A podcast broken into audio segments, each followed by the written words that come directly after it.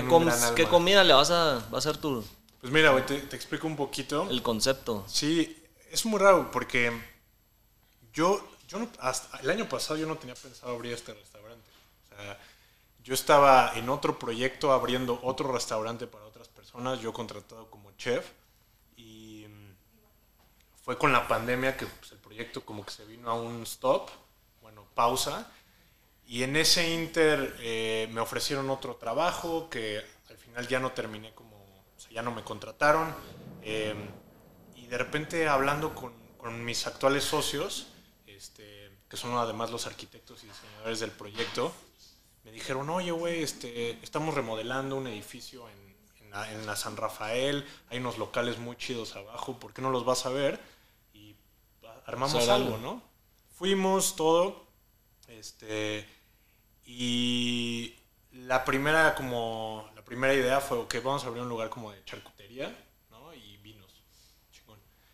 Y haciendo un poquito de estudio de mercado ahí en, en el barrio, fue como, ¿sabes qué? Siento que todavía le faltan unos años a la San Rafael como para meter un proyecto así. Entonces les dije, vamos a ver otros locales, en, en- les dije en Polanco. A las dos semanas me marcaron y me dicen, güey, enfrente de donde ellos viven además, este, hay un local increíble, vamos a verlo, está muy barata la renta, etcétera, etcétera. Fuimos eh, y a las dos semanas ya habíamos firmado contrato Se dio. se dio. Y digo, el proyecto creció muchísimo de lo que inició. Eh, o sea, ahorita lo que tenemos es... Está muy interesante el proyecto porque es como bastante dinámico. Eh, tenemos una como especie de tienda o deli. Eh, en su mayoría vamos a estar ahí vendiendo vino, algo de producto de abarrotes, café, miel, este, cerveza, cosas así. Y a la par de eso tenemos el restaurante, que es como muy, como muy parisino en, en, en feeling y en, y en como el espacio. Es una barra muy chiquita. Y luego en la parte de atrás hacia la cocina, un salón que sienta 16 personas y luego sitting and banquet.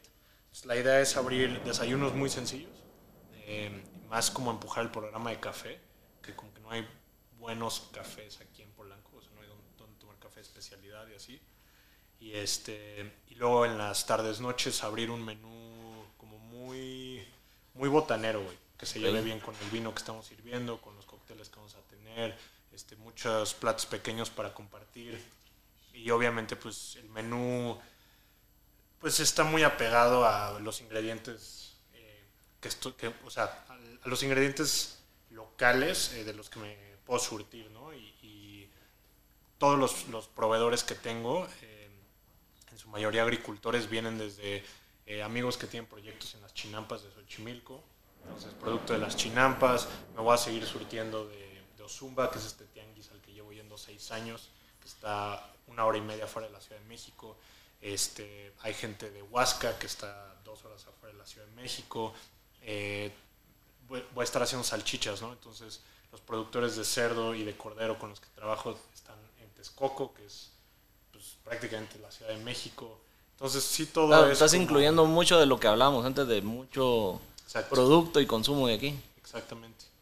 Eh, y sí, todo el menú es, es eso, güey. Muy vegetal, eh, en su mayoría. Es como un 50-50 de platos completamente vegetarianos, pero no vendo el menú así. Pero digo, todo, todo con esta como idea de, de- de que la gente igual reconsidere su alimentación y su dieta, ¿no? Este tema como de, eh, está increíble si tengo guayu en el menú, pero también está increíble, güey, si, si puedes comer tres platos que son completamente vegetarianos sin que, sin que te los yo venda así. Ajá. Y ni cuenta te diste que no llevaba carne. A la par, ¿me entiendes? De comerte un filete.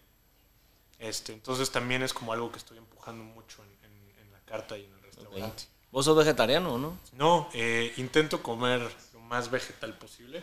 Pero sí amo comes comer carne. animales. Sí. Amo, amo, amo, ¿sabes? Este, pero sí ser un poco Pero si sos creyente de que consciente. deberíamos de quitarnos las carnes de los de la alimentación o no. Mira, yo creo, güey, que deberíamos de... Si vas a comer animales, deberías de procurar comer la mejor calidad y por ende como producto como best source, ¿sabes? O sea, el producto que que tiene trazabilidad, güey, que viene de buenas prácticas. Entonces, obviamente se va a volver más caro el producto, lo que te va a hacer consumirlo en menor cantidad, ¿no? Y, este, y con prácticas eh, pues, sustentables, ¿sabes? Que es como un win-win para todos. O sea, yo, yo, yo creo que para tener una agricultura o una granja sana, eh, tienes que tener eh, esta simbiosis entre animales y plantas, ¿me entiendes? O sea, no podemos tornar la agricultura 100% vegetal. O sea, creo que habría un desequilibrio muy fuerte. Entonces, consume carne, pero consume la mejor carne que puedas, a la que puedas consumir. De una manera más responsable. Más consciente, consciente. Exacto. Y, dentro de esa conciencia, entonces empiezas a, a, ya lidiar con temas de integridad, güey, y entonces de, empiezas a generar como todas estas buenas prácticas en tu cotidianidad, ¿sabes? sí. Primero, y, se vuelven, la idea es que terminen siendo parte de tus prácticas diarias. Y ya al final. ni cuenta te das. Exacto. bueno. Pues démosle. Creo que si no, nos vamos a seguir hablando de... De lo mismo. no, y se nos van a los temas.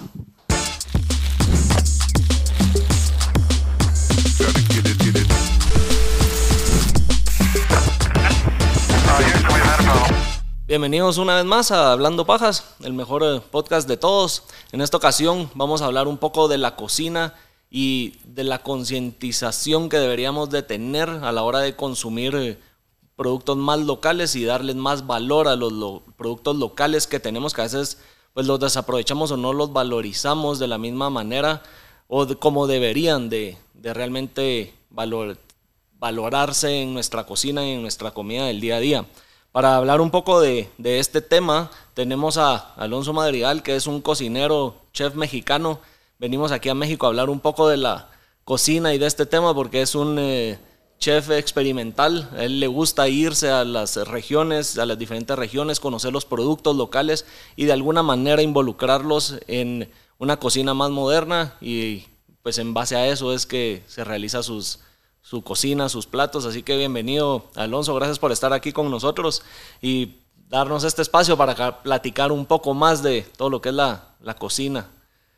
Eh, gracias por invitarme, Momo. Eh, con mucho gusto estoy aquí.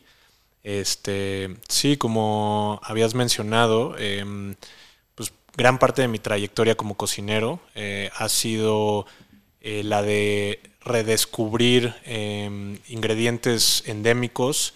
Em, ¿A qué me refiero con endémicos? Con productos que son de, este territorio, que son de esta geografía, en este caso de, México y más específicamente de, la, cuenca de, de México, que comprende como la Ciudad de México, Estado de México, Morelos, eh, un poco de Puebla. Entonces, em, sí, es, ha sido un camino muy interesante, em, ya que al redescubrir estos ingredientes también como que he redefinido eh, qué es para mí ser mexicano, ¿no? O cómo yo me identifico con, con este país, con esta cultura, con estas tradiciones. Em, cuando cuando empecé a cocinar o cuando entré a la universidad, em, era, pues siempre te, te, enseñan, ¿no? Como cocina francesa, cocina italiana o cocinas de otras, de otras latitudes. Eh, la universidad a la que fui em, fue muy interesante, la Universidad del Claustro de Sor Juana, porque eh, hacen un gran énfasis hacia la cocina mexicana, ¿no? Em, y hacia la parte sociocultural eh, y hasta filosófica ¿no? del alimento y de lo que comprende eh, México en ese aspecto. Fue hasta que me salí de la universidad y empecé a trabajar con quien yo considero mi, mentor más grande, que es este Hugo Durán, em, que empezamos a hacer este, esta investigación de campo ¿no? alrededor de, ingredientes eh, que habían caído en completo desuso en, la, en la dieta de, del mexicano citadino, digamos. Empezamos a, descubrir em, la cocina regional y más allá de la cocina regional, la cocina rural, que es em, elemental, ¿no? Para definir lo que es la cocina mexicana, si es que, si es que hay una definición, ¿no? Porque es tan vasta.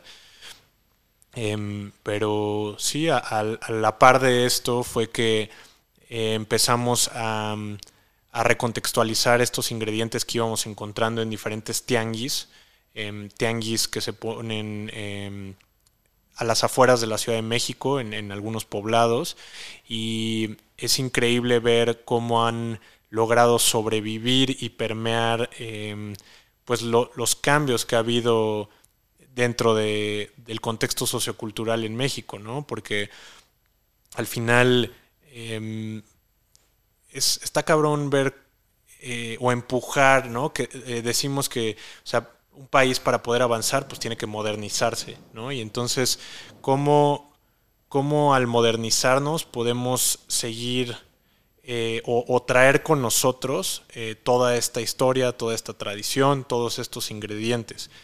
Entonces, ah, esa ha sido nuestra, nuestra labor y ha sido mi labor, ¿no? Es como el de revalorar estos ingredientes y poder como reintroducirlos a una, a una dieta pues contemporánea, ¿no? Y a un contexto de, de la ciudad, ¿no? Que está pues tan escaso hacia este tipo de recursos. ¿no? La Ciudad de México pues, es, es un monstruo de ciudad en el que pues, eh, la agricultura y la producción alimenticia pues, queda como en un segundo plano del, citadino. ¿no? Entonces también hay una desconexión sumamente fuerte de, cómo de cómo consumimos ¿no? y de cómo comemos. Entonces creo que aquí es, donde está como la clave de, esta revalorización del ingrediente. Cuando empezaste con todo este tema de buscar eh, ingredientes y productos locales y tal vez que se han ido perdiendo en la cocina y se han quedado más en la historia, todo esto te empezó la, como la gana de querer aprender de ellos desde joven o durante que estabas estudiando la cocina o después de haber, pues ya en la práctica? ¿Cuándo, cuando empieza esta, esta gana de conocer estos productos más locales? Pues te digo, creo que, creo que el, las ganas nacen em, durante, durante mi estancia en la universidad. Em, como te digo, me sentía, digo, como todo joven, ¿no? Em, como todo joven adulto, yo estaba como sumamente... Me sentía perdido, me sentía perdido en, quién era yo y en cuál era mi labor, ¿no? Eh, como ciudadano, como persona, qué significaba ser mexicano, ¿no? además en, un país donde hay tanta disparidad, donde hay tantos Méxicos distintos, donde, o sea, era, era encontrar mi lugar, ¿no? En, en, ese, en ese contexto. Y, y, mi labor también, pues como cocinero al final, ¿no? Que era lo que quería yo, a lo que me quería dedicar. O sea, el tema cocina siempre supiste que, que te interesaba y que era lo que querías. Pues fíjate que... ¿O paraste en la escuela de cocina pura porque no encontrabas otra carrera? Fue, fue, fue raro cómo, cómo caí en, la carrera de gastronomía. Eh, yo primero quería ser médico. Eh, estaba muy clavado con que quería ser cirujano y la medicina. Y desde chico me ha gustado mucho la biología, me ha gustado mucho como este tema de, estudiar la biodiversidad, el entorno, animales, plantas. Em, pero bueno, biólogo como que quedó en un segundo plano, ¿no? Biólogo era como, como una carrera que no iba a dejar. Entonces por eso fue que me acerqué hacia la medicina pero desde chico, habrá tenido 11, 12 años, que empecé yo a, involucrarme en la cocina, ¿no? Que me gustaba ver qué se estaba cocinando en mi casa, que me gustaba a mí cocinarme, ¿no? Me despertaba temprano para yo hacerme de desayunar eh, y siempre me ha gustado como este ritual alrededor de la mesa, Creo que, creo que la mesa siempre es como em, un campo neutral para poder eh, conectar con otras personas, ¿no? Y alrededor de eso todo lo que se genera, desde polémica, desde conversación, o sea, hay, hay muchos, eh, hay muchas cosas que, se, que interactúan. Alrededor de, la mesa y, por ende alrededor del alimento. Y fue entrando a, o sea, me aceptaron en varias eh, universidades para estudiar medicina. Yo a huevo quería entrar a la UNAM. Em, y haciendo el propedéutico en la UNAM, dije, ¿sabes qué? Puta, de estar 16 horas en una cocina o estar 16 horas en un hospital. Prefiero la cocina. Creo que prefiero la cocina. Y fue ahí que, ya me clavé en, en eso y, a la, y creciendo dentro del ámbito fue que me empecé a hacer todas estas preguntas, ¿no? De quién eras vos como, como persona o como mexicano. Exactamente. Cuando estabas estudiando y te presentaban todas estas diferentes cocinas y gastronomía, como decías, la francesa, la italiana, me imagino que asiática también, ¿cómo fuiste encontrando cuál era tu especialidad o tu cocina o por dónde querías guiar tu, tu ámbito de la cocina? Pues creo que, o sea, eh, yo estuve en un punto clave en el como estudiante, pero ya en el desarrollo de, la cocina en México, hablemos. Eh, Enrique Olvera con Puyol estaba empezando como a hacer mucho ruido a nivel internacional. Eh, la cocina mexicana ya estaba tomando forma en, en un ámbito internacional, ¿no? Y en un ámbito como de fine dining, digamos. Ya se estaba, estaba saliendo de una comida típica a posicionarse en el mundo la comida mexicana. Claro, digo, la comida mexicana siempre ha estado eh, sumamente valorada, ¿no? En, o sea, en México y, de fuera hacia adentro, em, pero siempre se había quedado como en la comida callejera, la comida este, muy tradicional de fiesta, em, como que no, en, un, digamos, como en un nivel alto de, como cocinero, no encontrabas un restaurante mexicano, per se. ¿no? Entonces también era, e, era ese cuestionamiento, es como si tenemos toda esta riqueza a, nivel gastronómico, a nivel cultural, ¿por qué no tenemos estos restaurantes que puedan... Eh, despuntar eh, a ese nivel, ¿no? A ese nivel alto de cocina, en esa, en esa alta cocina. Entonces, también fue, fue eso, fue como reconsiderar eh, por qué en México siempre agachamos un poco la cabeza, por qué eh, no valoramos lo que tenemos y entonces tenemos que ver de fuera para, para poder llegar a esos niveles.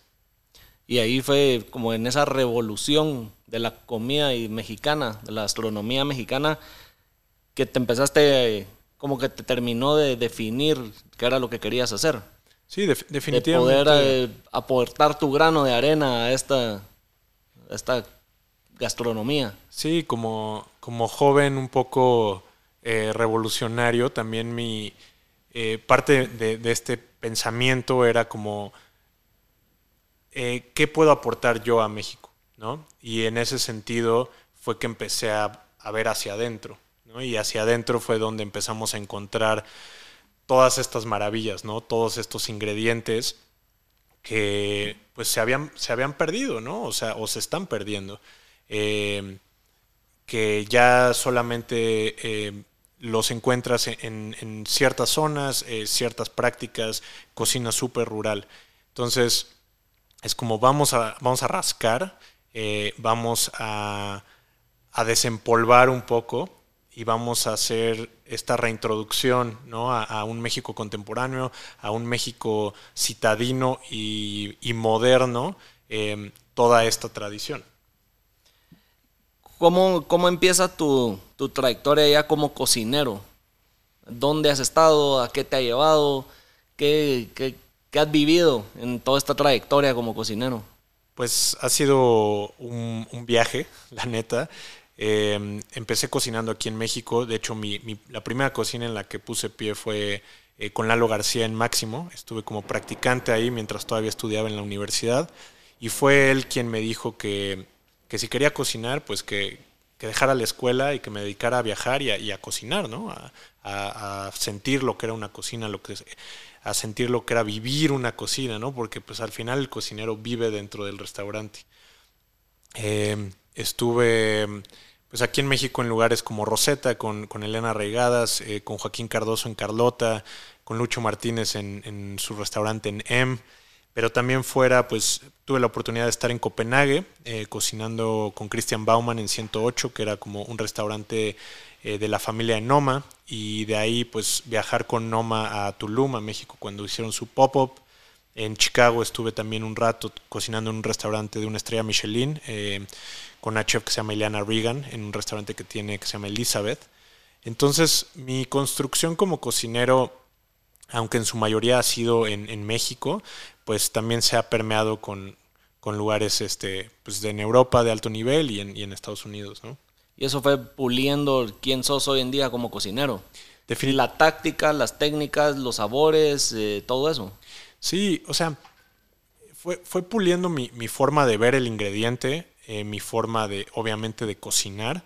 Em, y, más importante esto que hablábamos hace rato, ¿no? Que, por ejemplo, estando en Copenhague, eh, ibas a conocer otros restaurantes, conocías a algún chef que cocinaba ahí, te invitaban, te daban el tour por el restaurante y veías así un monstruo de restaurante, ¿no? Con eh, diversas áreas, este, todo de eh, super tecnología y decías, güey, este proyecto es inexistente en México. ¿no? O sea, está increíble poder tener este acercamiento al primer mundo, la neta, pero ¿cómo, ¿qué podemos tomar de este primer mundo y aplicarlo al contexto que es, que es México, ¿no? Que es un país en vías de desarrollo, en el que pues la gente no gana muy bien, en el que la apreciación hacia el ingrediente todavía es como poco flexible a veces por, el, por parte del consumidor, eh, en la que eh, la gente si paga por el ingrediente, espera ingrediente que es importado. Este, entonces, ¿qué podemos tomar de, todas estas estructuras y replicarlas en México? Eso creo que fue lo como algo clave en, algo que pude tomar de, estar fuera del país y luego regresar aquí. Y que ahorita creo que dijiste algo clave o importante en base a lo que, pues, creo que sería el tema principal de que cuando la gente va a un restaurante y paga por un ingrediente, un producto, espera que sea de fuera, por no valorar lo mismo que, se tiene en, eh, pues en este caso aquí en México. ¿Cómo podemos empezar a culturizar a la gente que aprecie los productos locales? ¿O cuál sería la batalla ahí que se tiene para poder lograr eso? O sea, creo que hay muchos frentes eh, que, como, que como chefs eh, podemos, podemos tomar. Es difícil como a veces tomar todos los frentes, ¿no? Todas las trincheras. Mm, pero definitivamente es irnos acoplando también a, a estas nuevas formas de la gente de ver el ingrediente, ¿no? Em, de primera instancia creo que está como la parte em, a nivel de sustentabilidad y, ecológica, em, que creo que es eh, vital para poder como, como reapreciar, o sea, apreciar lo que es local, ¿no? Entonces, es, es también nosotros como cocineros ver eh, estos cambios de conciencia que se empiezan a dar en, la sociedad y aprovecharlos, ¿sabes? Entonces, digo, de primera instancia eso. A estos cambios de conciencia te referís, pero que te interrumpa, un poco más al lado eh, conciencia ecológica, conciencia al clima, todo eso, porque si traemos un producto de fuera, estamos contribuyendo a, a contaminación, al proceso de que tal vez el producto viene de una granja de animales, entonces la manera en la que se pues, crecen y, tratan a los animales y de dónde viene el producto y todo el impacto ambiental que genera, ¿a eso te referías? Sí, o sea, atacando primero ese frente, ¿no? Que es desde cambio climático, trazabilidad, huella de carbono, em, que sería como reapreciar como eh, la localidad de, y la, biodiversidad de una región en la que vives.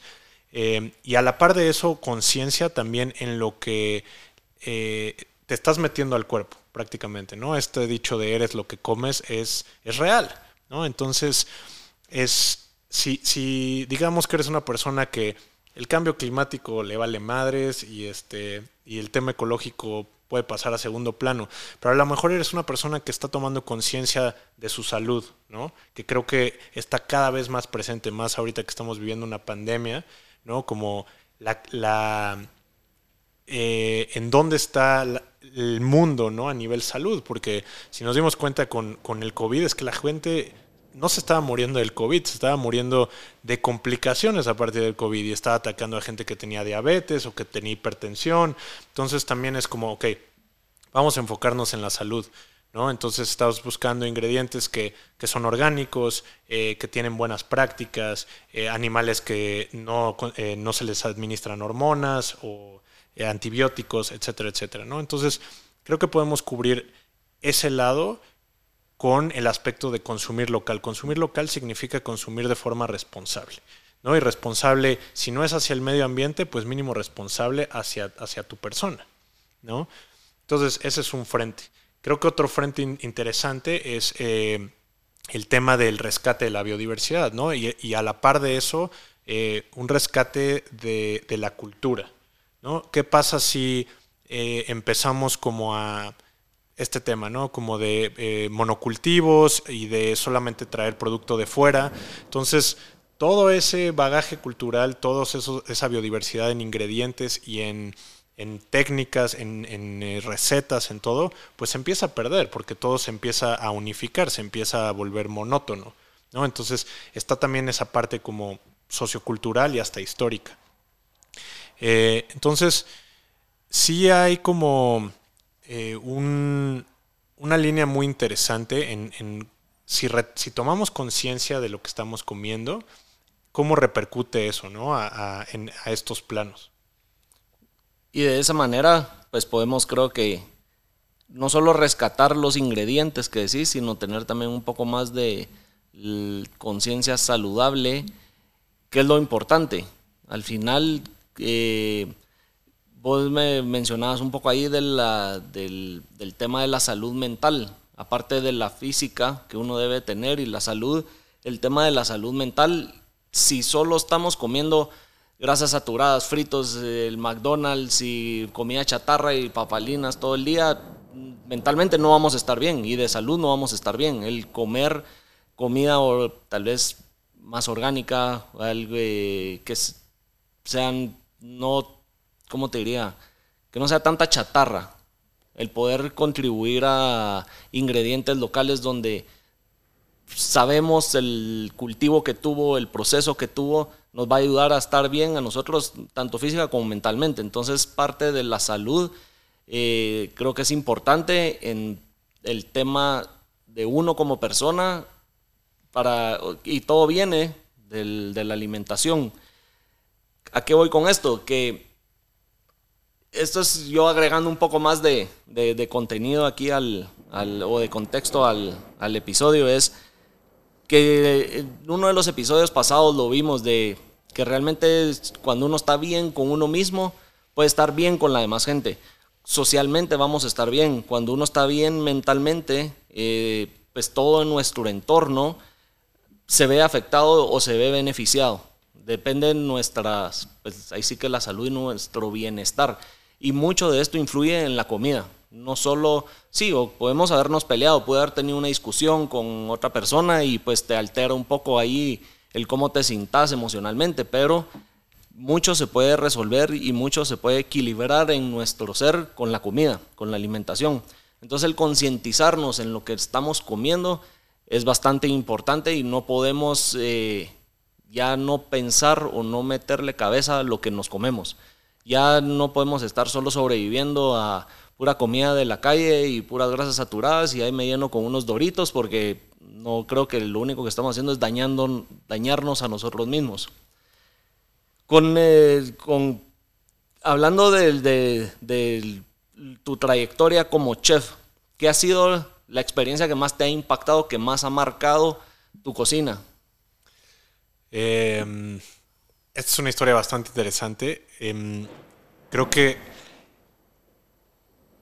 una vez eh, leyendo un libro de este chef sueco que se llama Magnus Nilsson, que decidió cerrar su, restaurante este, hace, hace un par de años, em, en el primer capítulo del libro él empieza a narrar esta historia, ¿no? De, que tenían borregos ahí en el restaurante y de cómo él eh, se involucraba en la labor del sacrificio, ¿no? De, de estos borregos.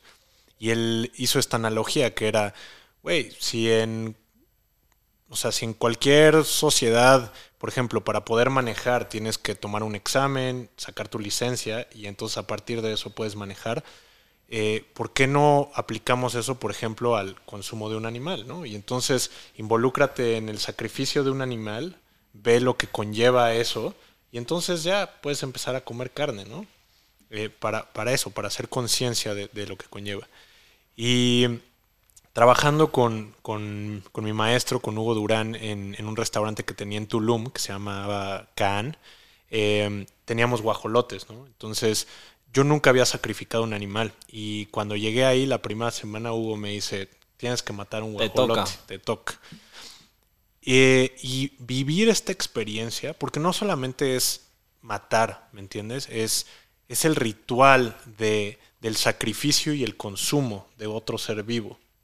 Entonces, generar esta conciencia alrededor de eso, yo creo que ha sido de las cosas que más han impactado mi, mi cocina el día de hoy.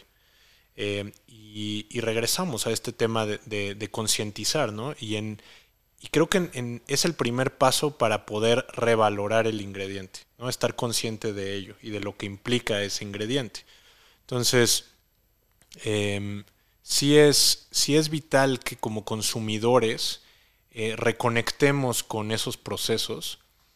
Y créeme que cuando llegues a un restaurante o llegues al supermercado y te digan, es que esto es orgánico y esto no tiene este, eh, antibióticos hormonas o esto fue crecido eh, con composta o, y empiezas a analizar no solamente el proceso de, de, de, ese ingrediente, pero la repercusión que tiene sobre ti como, como consumidor final, nunca, o sea, no vas a volver a cuestionar lo que vale, ¿no? Y eso es aplicable no solo al ingrediente, pero a, la tradición que, que, carga ese ingrediente, ¿no? En, en, el sentido de, por ejemplo, los ingredientes endémicos. Eh, ahora que estoy trabajando con, con un productor eh, de Xochimilco, Xochimilco es esta área en México, es el último humedal que queda de, la Ciudad de México. La Ciudad de México era un lago hace cientos de años y este humedal todavía conserva algunas partes que son, eh, bueno, en la que hay producción agrícola. Entonces, eh, también, o sea, revalorar lo que significa eh, ese trabajo, ¿no? Mantener esa tradición viva va directamente ligado a, al, al, valor del ingrediente. Entonces, eh, es, sí, o sea, es, es concientizarnos de, de, lo que consumimos y a la par de eso, eh, creo que es inmediato el, el, valor que le vas a asignar. cambiando un poco el, el tema, antes de, antes de, de, de, cambiar un poco el tema, creo que tenés mucha razón en el, en el tema o en el hecho de que tenemos que también hacerle más eh, caso o tal vez eh, el querer entender más de dónde vienen los productos que consumimos y el valor que le podemos dar y que pues, no solo es una lechuga que nos están pasando en una ensalada, sino el proceso que tuvo desde que creció, se cultivó, de qué manera se hizo, por qué se escogió a ese productor o a ese distribuidor de lechugas y todo lo que hay detrás para tener un poco más de conciencia. Creo que en eso todos tenemos que pues empezar a poner nuestra grano de arena y empezar a fijarnos más en eso para poder valorar más lo que estamos nos está sirviendo cada, cada chef o cada cocinero en su, en su cocina. Eh, ahora sí, cambiando un poco el, el tema. Esto es como para tratar de entender un poco más el poder valorar más los productos locales. Estamos acostumbrados a, sobre todo aquí en, eh, en Latinoamérica, en nuestros países, que vemos de mejor manera o siempre aspiramos a que la cocina internacional, la francesa, la italiana, esas eh, cocinas son las tops. Entonces, ¿cómo podemos nosotros cambiar ese chip? Entender de que no necesariamente son las top, que esa idea que nos sembraron tal vez desde, desde pequeños, pues hay que cambiarla. Y gente que nos va a decir, mira la, la, historia que tiene, la cultura que tiene, también tiene sus ingredientes, también tiene sus procesos. Al final es parte de conocer también una cultura, es parte de, ok, no puedo viajar, pero de, por medio de la comida me estoy transportando y estoy conociendo otras culturas, estoy conociendo eh, pues otros sabores, otras técnicas, otras experiencias. ¿Cómo podemos, eh, cómo se llama, lograr no solo lo que te decía primero, cambiar el chip de que no solo esa es la, la, cocina, la mejor cocina, sino que lo nuestro también es bueno y de esa manera apreciar lo que tenemos y la persona que dice, no, pues de esa manera es la manera que yo viajo y me transporto a lugares y para mí eso es lo mejor por la historia que tiene y la cultura que tiene. O sea, creo, ahí... creo que son dos preguntas en, en uno. Sí, mira, eh, creo que estamos viviendo eh, cambios importantes a nivel social. pues, o sea, ni siquiera cuestionando, porque el cuestionamiento creo que viene de muy atrás, pero ahora sí como eh, actuando a la par de, ese cuestionamiento, ¿no? O sea, estamos viendo eh, movimientos feministas enormes, eh, movimientos a la par del feminista, pues contra el patriarcado y contra em, este tema del dominio blanco, ¿no? En, en el mundo, prácticamente. siendo latinoamericanos, venimos de países que fueron conquistados, venimos de, de, países en los que ya había una cultura que fue suprimida para poder implementar una, una, visión eh, foránea, ¿no? Y, creo que eso ha permeado ¿no? a, lo largo, a lo largo de la historia y que se mantiene hoy en día, ¿no? es lo que te decía hace rato, aquí en México le decimos malinchismo, ¿no? Que es como pues todo lo de fuera chingón, bienvenido, pero lo que ya tenemos aquí adentro o que viene de aquí adentro, ¿no? que son todo este legado de cultura indígena, por ejemplo, eh, lo vemos como menos y lo vemos como menos porque en el contexto sociocultural en el que vivimos, en el contexto socioeconómico en el que vivimos, pues el indígena ¿dónde quedó? El indígena quedó como el pobre, este, el indígena quedó como el no educado, como el no moderno, ¿no? Eh, se, se, es, se, se, desvalorizó tanto, se depreció tanto esa, esa cultura endémica, esa cultura que, que, que, ya estaba aquí, que por, o sea, eh, ya está en nuestro chip, ¿no? El, el, siempre como ver hacia el mundo occidental, hacia el mundo europeo, hacia el mundo americano, em, porque ahí es donde está la innovación, ahí es donde está la modernidad, ahí es donde está el futuro. Eh, y a la par de esto, pues vienen todos estos, estos movimientos contraculturales que estamos viviendo hoy en día, que es, a ver, a ver, a ver, momento, güey. O sea, estamos viendo que eh, el capitalismo y esta forma de vida nos está llevando a la destrucción, no solamente del planeta, pero de nosotros como sociedad. Entonces, ¿por qué no darle la vuelta a la tortilla, ¿no? Como decimos aquí en México, y es empezar a ver hacia adentro, empezar a ver todo el valor que hay en, estas culturas indígenas. O sea, es impresionante como a nivel la cosmovisión, ¿no? O sea, que, que, a la fecha permea en ciertas comunidades indígenas aquí en México en cuanto a cómo se trata el suelo, cómo se, la convivencia que hay con la naturaleza, eh, las formas de agricultura, que es como, güey, o sea, estos cabrones desde hace dos mil años ya venían con prácticas de sustentabilidad, este, con, eh, prácticas agroecológicas, eh, ¿sabes? O sea, orgánicas y, toda esa información, eh, pues se, echó a un lado, ¿no? Entonces, hay un chingo de, cosas muy valiosas en hacer a un lado la forma en la que venimos viviendo y entonces reencontrándonos con, pues con esa, con ese, con ese otro lado, ¿no? Que, sigue, que sigue existiendo, pero que habíamos hecho a un lado. Y, pues de esa manera es donde podemos apreciar lo local, reencontrarnos con nuestra historia, con nuestra cultura y no seguirnos dejando llevar por las influencias de afuera que, como mencionaste anteriormente, cuando nos conquistaron nos las vinieron a inculcar casi que y que creo que también esa que nos suprimieron, eh, nos oprimieron más bien, eh, cuando nos conquistaron, creo que pues de alguna manera eh, el, la gente de fuera quedó como superior a nosotros. Entonces lo que decías de que pues todo lo del ver para afuera siempre va a ser mejor. Totalmente. De alguna manera. Vos con, con tu cocina, hablemos ahora ya de, un poco, vos como, como Alonso, ¿a dónde quisieras llegar? ¿Qué quisieras inculcar? ¿Estás abriendo tu restaurante eh, próximo por aperturar, Malix? ¿Qué, ¿Qué querés llegar con eso? Con este lugar, con este pues, restaurante. Pues mira, em, es, estamos viviendo en un, en, un, momento crítico. Como dijimos, como, sociedad, y, la industria restaurantera se está viendo sumamente afectada, por estos eh, cambios que hay, eh, por estas malas prácticas que han permeado dentro de la industria eh, y que ahora como jóvenes emprendedores, chefs, restauranteros que somos, em, nos toca cambiar. O sea, Malish eh, digamos, de dentro hacia afuera. Es Malish, no Malix.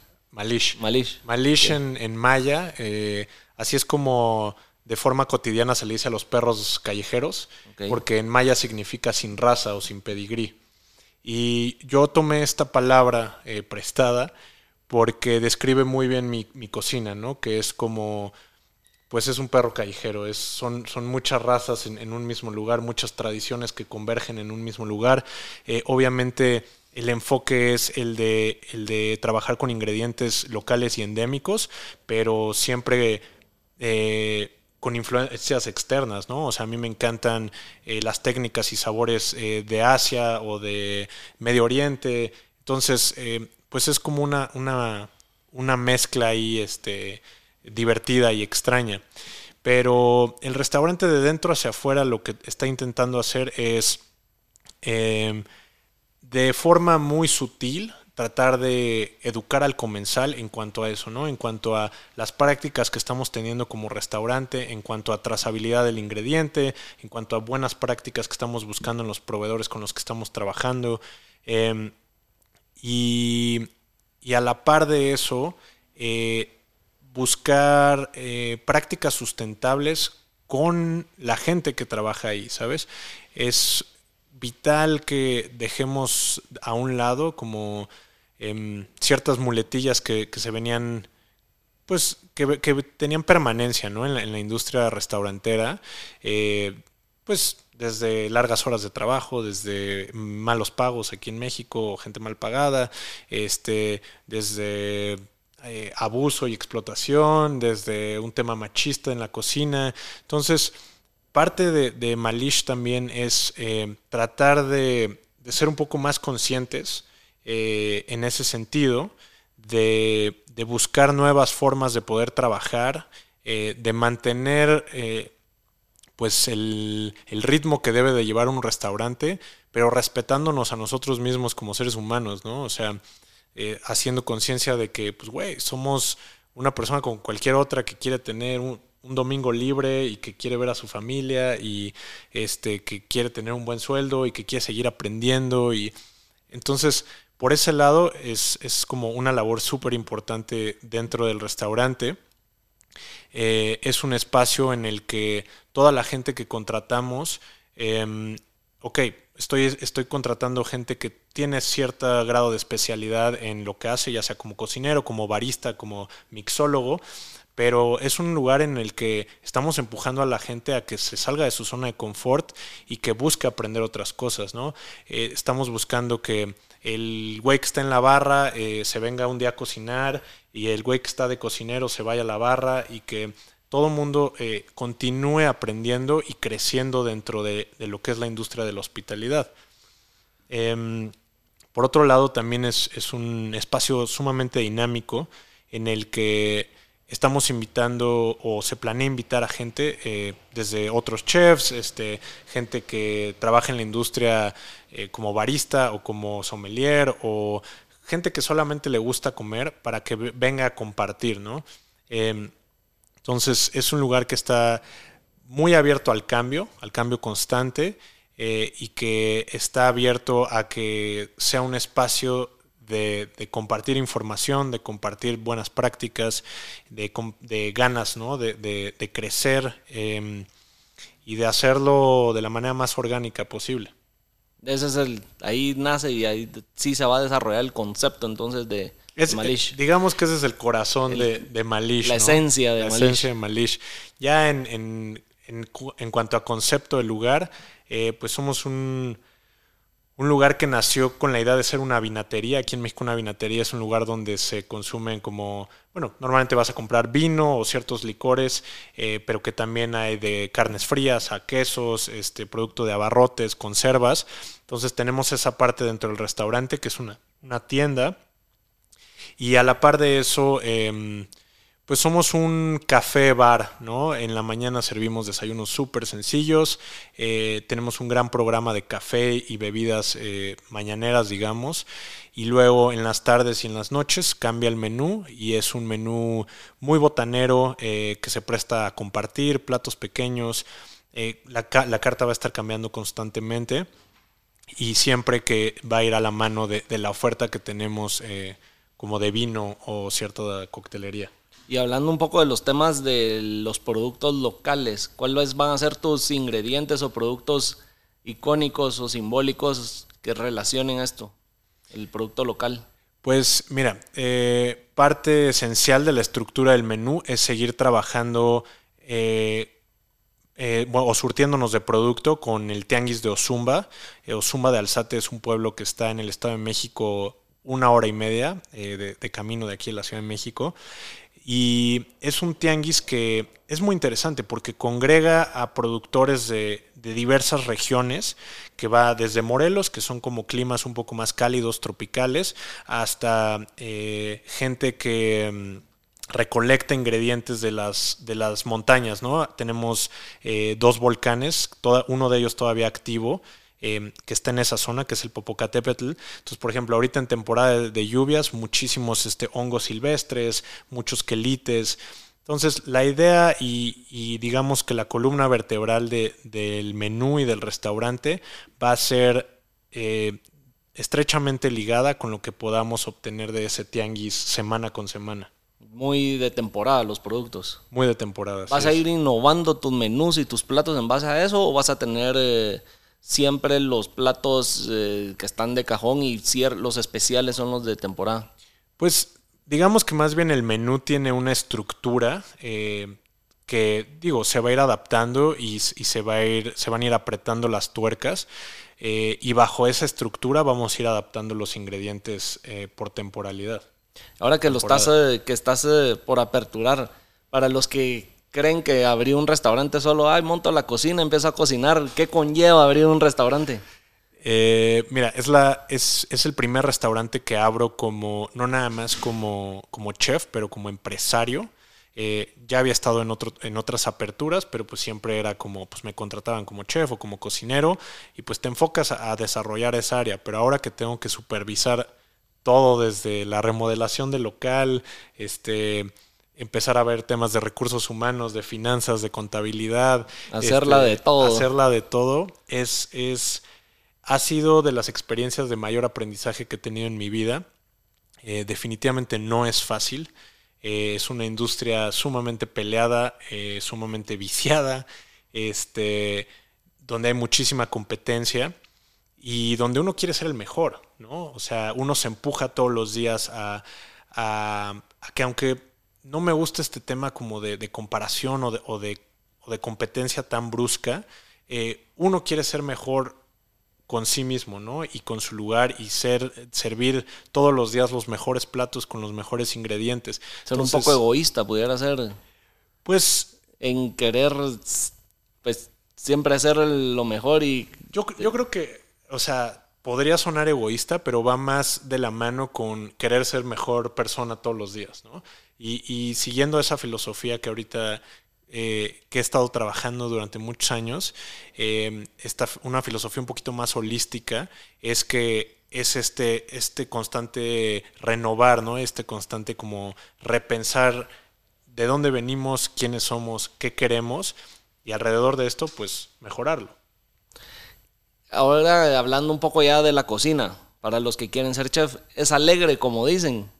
¿O es más sacrificado que alegre? Pues mira, eh, es de los placeres más grandes que, tengo en la vida, el, cocinar y el, y el, servir, porque es eso, es, es, es, servir a la gente, este, es apapachar a la gente, es eh, invitar a la gente a tu casa prácticamente, ¿no? Es tener un restaurante.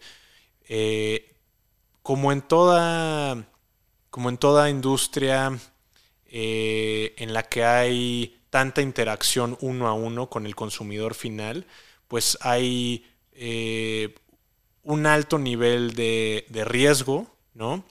Y de riesgo a nivel inmediato, ¿no? O sea, tú sacas un mal plato de la cocina y a los cinco minutos lo vas a tener de regreso y el cliente te va a estar mentando la madre.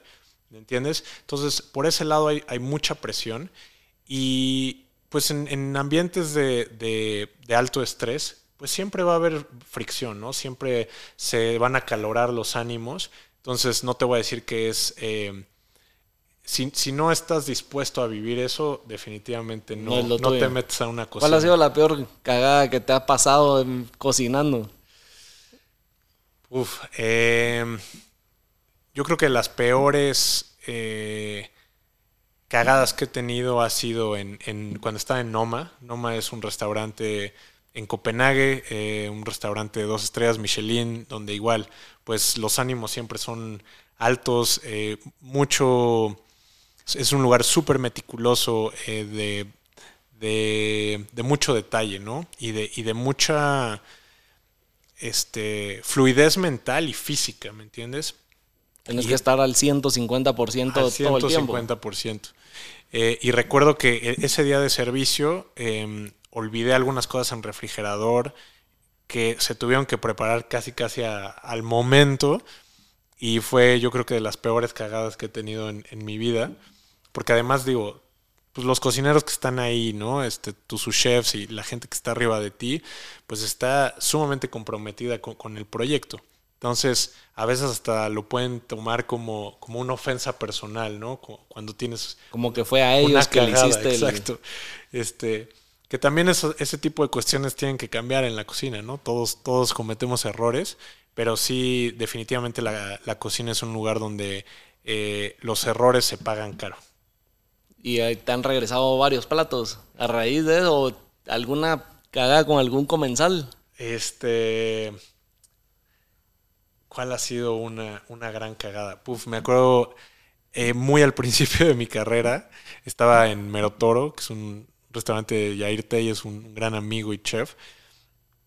Y me acuerdo que había un postre que yo terminaba de montar, que era un granizado. ¿no? Pero el granizado pues lo metíamos en una charola en el congelador y lo cubríamos con plástico. Y la persona que, sacó el granizado se llevó un pedazo del plástico y pues ya entre el hielo y todo, pues no lo veíamos. Terminamos de montar el plato, lo sacamos y ya sabes, de repente regresa y sacan un pedazo de plástico así del plato y dijimos, puta madre, ya sabes. Eh, otra gran historia, estaba en Chicago. Eh, este eh, restaurante en el que estaba servíamos un menú de degustación de 15 tiempos. Y éramos muy, digo, en Estados Unidos el tema de las alergias es muy marcado, ¿no? O sea, alergias especialmente a nueces, cosas así. Y obviamente, pues, como hay muchos eh, componentes en un solo plato, pues siempre se le pregunta al comensal con antelación si tiene alguna alergia o restricción alimenticia. En esa noche, en ese caso, en esa mesa, teníamos una, una alergia a nueces y el primer plato que salía del menú, que además yo preparaba, llevaba un componente con nueces. Ese día yo preparé un componente sin nueces que iba a salir para esa mesa. Cuando, eh, un poco de paréntesis, cuando te preguntan si tenés alergias, ¿tenés ya como soluciones previas? Porque me imagino que hay salsas, hay preparaciones que no se hacen en el momento, sino ya vienen prehechas. ¿Las tenés ya hechas o te la inventas ahí o la creas ahí en el momento? Normalmente cuando en, restaurantes de alto nivel, o sea, cuando eh, casi todo es por reservación, pues tienes tiempo para, prever y prepararte ese tipo de cosas. En este caso yo tenía preparados mis, mis dos entradas, digamos, eran los primeros tiempos, y pues en el rush del servicio, pues descuidas un poco como lo que ya tienes preparado para enfocarte como en, lo que sigue, ¿no? En el servicio.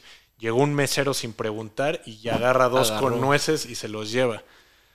Volteé a ver a la chef, yo estaba pálido así porque vi que ya estaban comiendo. Y digo, chef, dejaron aquí el que no tenía nueces, ya sabes. Entonces me volteé a ver a la chef y me dijo, güey, mientras no se muera en el restaurante, no tienes un pedo, ya sabes, porque si no, agárrate, cabrón.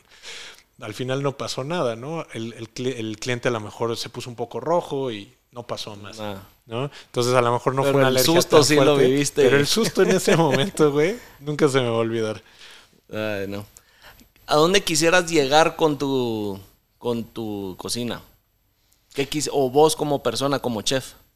Pues eh, me gustaría poder em, replicar eh, este modelo em, de escuela, digamos, eh, estos, estos, estos, esta nueva forma de ver un restaurante, que es un espacio un poquito más dinámico, con la gente que trabaja dentro del restaurante, gente que puede pasar a lo mejor un, año o seis meses por, mi restaurante, pero salir eh, con, otra visión de, lo que significa la industria de la hospitalidad y con muchas más herramientas, ¿no? No solamente en la industria, pero, pero en la vida, te digo, es... Eh, queremos generar un espacio y, replicar este modelo en el que eh, la gente se sienta valorada como, como, ser humano más allá de un obrero, ¿no? que luego pasa mucho en la cocina. Y, creo que generar este, eh, este ambiente me va a ayudar a, eso, ¿no? a poder replicarlo en, otro tipo de restaurantes que, queremos hacer a futuro. Siempre igual del lado de los alimentos, conservando esta onda de, de trazabilidad, de sustentabilidad quiero empezar proyectos a lo mejor que se enfoquen mucho en, un menú completamente vegetal, sin tener que venderlo como un restaurante vegetariano. Creo que el, tiempo y, el contexto nos va a ir dictando más este, hacia dónde nos vamos moviendo, pero siempre tratando de, mejorar ¿no? y de crear conciencia. ¿Y la cocina, dónde, qué trayectoria crees que está agarrando? La gastronomía en general.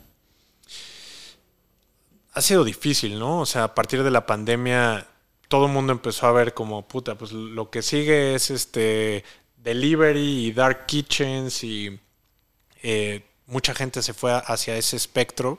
Eh, conforme se ha ido abierto, se, ha ido abriendo este, pues la sociedad, ¿no? A volver a salir, a volver a salir a comer.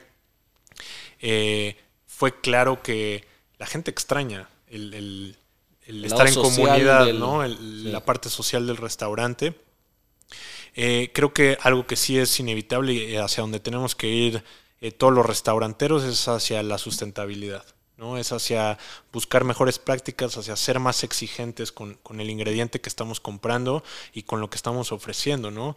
Eso, eh, y regresando al tema central de esta, de esta plática, que es aunque cueste más el, ingrediente, ¿no? aunque, aunque haya un, un, un incremento en costo al consumidor final, eh, creo que necesitamos eh, pues educar al, cliente, ¿no? Y, y, a la par, pues, o sea, darle valor a, esa parte. Entonces creo que una tendencia clara es eso, es, es mejores prácticas de sustentabilidad en todos los aspectos, ¿no? O sea, desde la parte del ingrediente, pero también un ambiente sustentable de trabajo, somos una industria en la que la rotación de personal es impresionante. Entonces, creo que mejores prácticas dentro y fuera del restaurante pues van a ayudar a empezar a, mediar todas esas partes. Ah, que de alguna manera, pues ahí sí, no sé, cómo explicarlo, como quería hacer un cacho de contexto de lo que estabas diciendo.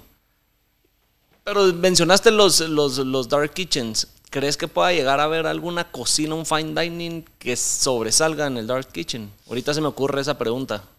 Mira, em, me tocó ver durante la pandemia restaurantes como Puyol aquí que empezaron a vender sus menús por Rappi o Uber o todas estas plataformas. Em, y creo, yo creo fielmente que parte de la experiencia del fine dining es estar ahí. ¿no?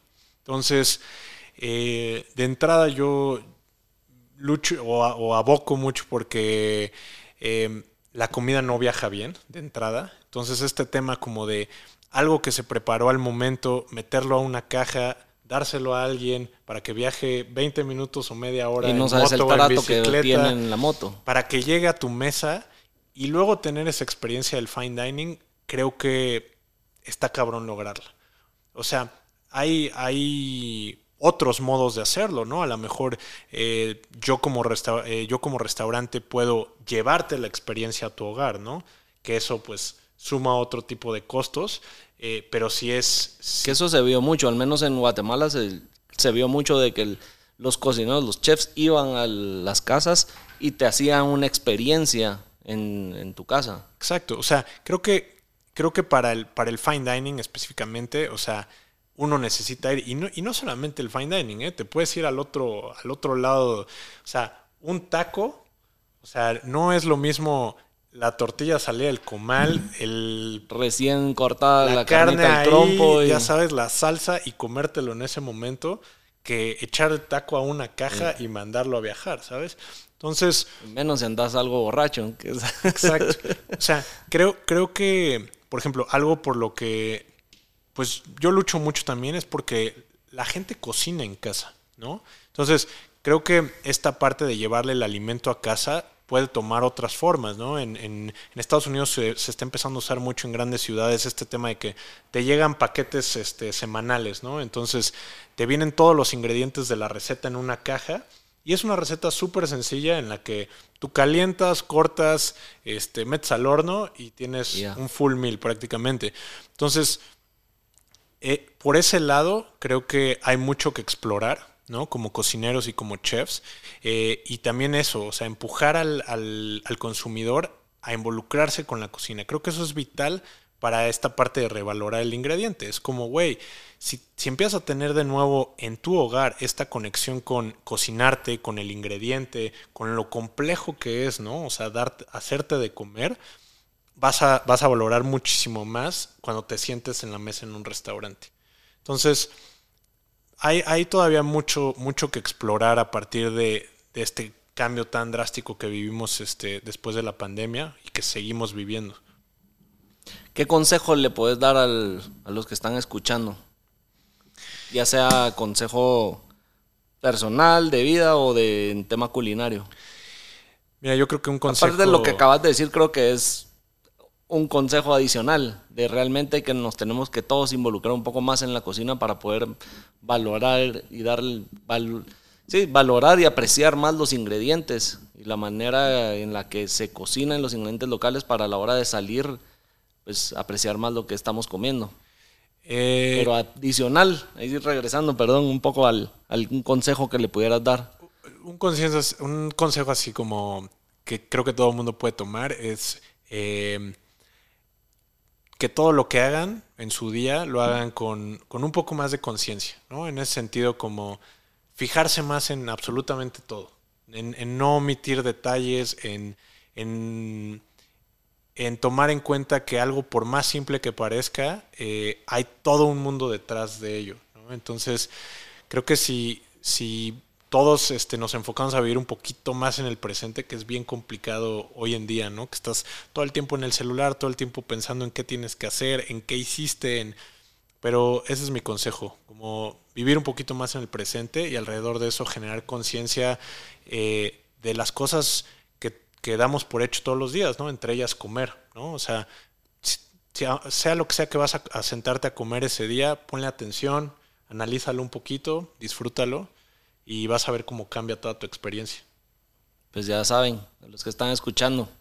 Y pues si se puede agregar algo de conclusión a este episodio, es que realmente tenemos que tal vez pararnos un segundo y voltear a ver dónde estamos parados y apreciar lo que nos rodea, apreciar, ya del, si estamos hablando de la comida, pues los ingredientes que tenemos, la disponibilidad que tenemos de ellos, y no porque pues hoy en día con las redes sociales es muy fácil ver al otro lado del mundo en un segundo y porque está afuera y la foto se ve bonita quiere decir que eso es mejor, sino realmente apreciar en todo sentido dónde estamos parados y qué es lo que tenemos. Entonces, creo que ese se puede agregar un poco a, a este episodio, en todo en general. ¿Por qué eh, la vista en otro lado es bonita y tienen eh, ciertos paisajes? Aquí no. No quiere decir de que no sean buenos nuestra, nuestra tierra, nuestros paisajes, ni donde vivimos, sino realmente apreciar dónde estamos y darle valor a eso. No porque lo vemos todos los días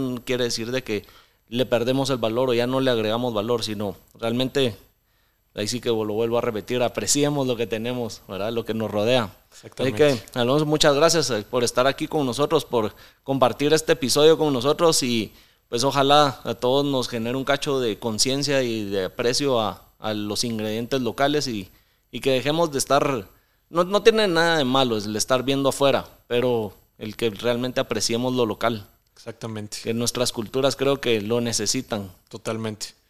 Nuevamente, gracias por estar aquí con nosotros y pues nos vemos en el siguiente episodio. Muchísimas gracias, Momo.